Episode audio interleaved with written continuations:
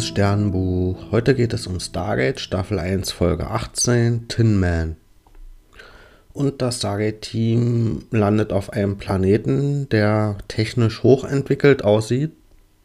Allerdings sieht das alles auch schon ein bisschen veraltet aus. Zuerst habe ich gedacht, dass sie sich da einen Spaß erlaubt haben und Experimente mit dem zweiten Sterntor auf der Erde gemacht haben und einfach geguckt haben, ob sie auf der Erde zu einem anderen Ort damit reisen konnten. Aber es stellt sich raus, dass das wirklich ein anderer Ort ist, ein anderer Planet. Und das Team fängt dann auch an zu leuchten und wird bewusstlos.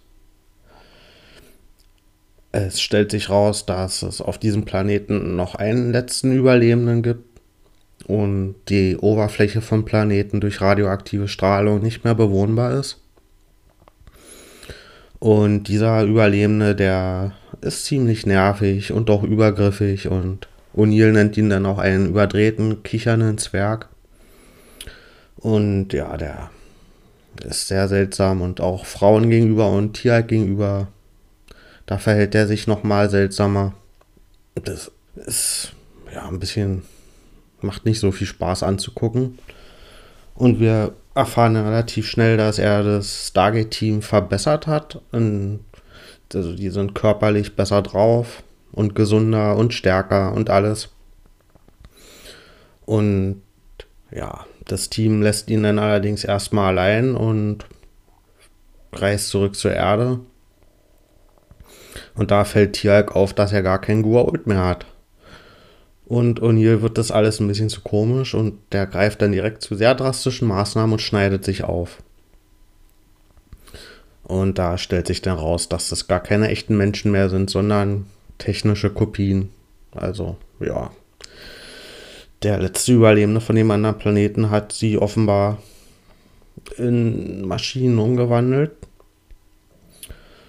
Und wir erfahren dann auch, dass der 11.000 Jahre alt mindestens ist und er ist selbst auch eine Maschine. Daniel findet es erstmal interessant, so lange leben zu können. Ja, macht aus seiner Sicht Sinn. So als Archäologe ist es bestimmt spannend, viele tausende Jahre Kulturen entdecken zu können und einfach forschen zu können und Wissen sich aneignen zu können. Für Tial könnte es auch erstmal interessant sein, weil es für ihn Weg wäre, seinen Goa'uld loszuwerden. Allerdings gibt es bei ihm andere Probleme, weil er kein Mensch ist und dadurch dieses Übertragungsverfahren, dieses künstliche Wesen nicht so gut funktioniert hat. Und O'Neill, der reagiert darauf sauer. Also, dem gefällt das überhaupt gar nicht, weil der sich halt wie sich selber fühlt. Also vom Gehirn her, von den Gedanken, fühlen die sich so, als wenn sie die Original Stargate-Leute wären. Und dem gefällt es gar nicht, dass da jemand an ihn rumgefuscht hat. Und es gibt ein nettes Detail in der Gestaltung, dass die so ein bisschen eine andere Körperhaltung haben als künstliche Wesen. Das ist alles ein bisschen selbstsicherer und direkter. Ähm, wir erfahren dann auch am Ende, dass die Originale, also die Menschen, noch nicht zerstört wurden, sondern sie einfach nur kopiert wurden und dieser Überlebende von dem Planeten, der hat auch die ganze Zeit vor, die Originale wieder zurückzuschicken, sobald sich die, die künstlichen Wesen an ihre neue Situation gewöhnt haben und dann mit ihm auf dem Planeten bleiben. Das hatte einmal den Zweck, dass er nicht mehr so alleine ist und auch, dass er Unterstützung brauchte, um da die Technologie zu warten und am Laufen zu halten. Also der hat das im hohen Maße aus Eigennutz gemacht. Und ja, und der war auch nicht schon immer alleine auf dieser Welt, sondern das waren mal um die 1000 Leute, die dort überlebt hatten durch diese Übertragungstechnologie. Aber die anderen haben sich entweder selbst umgebracht oder sind verschwunden und hatten halt keine Lust, so ewig zu leben. Und ein paar sind auch mit tragbaren Energiequellen durch Stargate auf andere Planeten gewandert. Hm. Da haben wir eigentlich spannende Fragen, die sich auftun, was man mit Unsterblichkeit anfängt. Und wir sehen ja auch anhand des Stargate-Teams, dass die unterschiedlichen Persönlichkeiten das unterschiedlich spannend und interessant finden, aber so richtig macht die Folge da nichts draus. Jedenfalls kommen die dann überein, dass das Stargate versiegelt wird und die kopierten Stargate-Leute, die bleiben mit dem Überlebenden auf dem Planeten und helfen ihm weiter und gucken mal, wie sie sich so in den nächsten tausend Jahren entwickeln. Allerdings versiegeln sie das Stargate, damit sie einerseits mit dem geheimen Militärwissen nichts anstellen können und damit auch wahrscheinlich nicht noch andere Leute aus Versehen auf diesem Planeten reisen und dann dort auch gegen ihren Willen dupliziert werden. Äh, ich gebe der Folge 6 von 10 Sternen.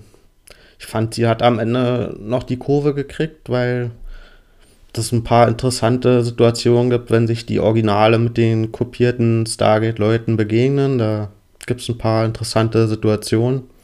Und auch, dass es dann zu einem versöhnlichen Ende noch gekommen ist. Hat mir gefallen. Aber dieser ja, Typ, der war halt schon ziemlich nervig und anstrengend. Und ich glaube, da hätte man sich was einfallen lassen können, bei einer Figur, die 11.000 Jahre alt ist, wie die sich auch in interessante Wege hätte entwickeln können. Und in dem Fall scheint ihnen aber nicht viel anderes eingefallen zu sein, außer dass er durch seine lange Einsamkeit so ein bisschen abgedreht geworden ist und ja, auch in der Form respektlos und ja, er kann halt mit anderen Wesen nicht so gut umgehen, was ja auch verständlich ist. Aber ja, eine spannende Folge wurde daraus noch lange nicht. Allerdings kann ich mir vorstellen, dass wir in späteren Stargate-Folgen vielleicht noch auf ein paar anderen Leuten treffen aus diesen Planeten, die mit den tragbaren Energiequellen durchs Tor gereist sind. Also vielleicht wird es ja nochmal aufgegriffen. Und die Wesen, die halt nicht durch die Einsamkeit da geblieben sind und komisch geworden sind, vielleicht ist aus denen was Spannenderes geworden und ja, vielleicht treffen wir da noch auf interessantere Persönlichkeiten. Also dann, bis bald.